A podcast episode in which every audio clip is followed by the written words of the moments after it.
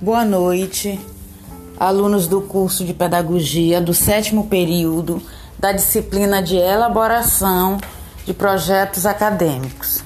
Inicialmente, gostaria de lembrá-los que a biblioteca do IESF está funcionando e os laboratórios de informática também mediante agendamentos, tá?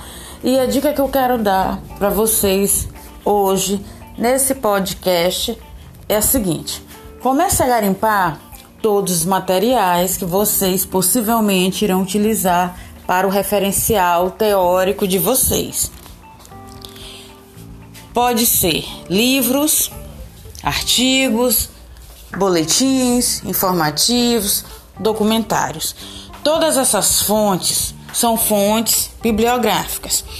É importante que vocês consigam reunir todas essas fontes antes do processo de leitura.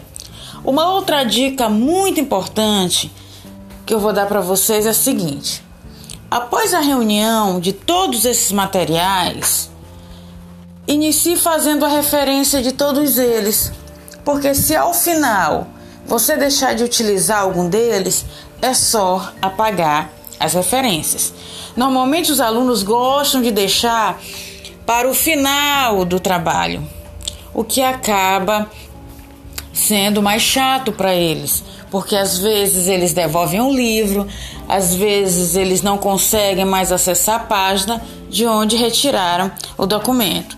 Então, vamos iniciar o nosso referencial teórico de maneira bem organizada, tá certo? Um abraço a todos.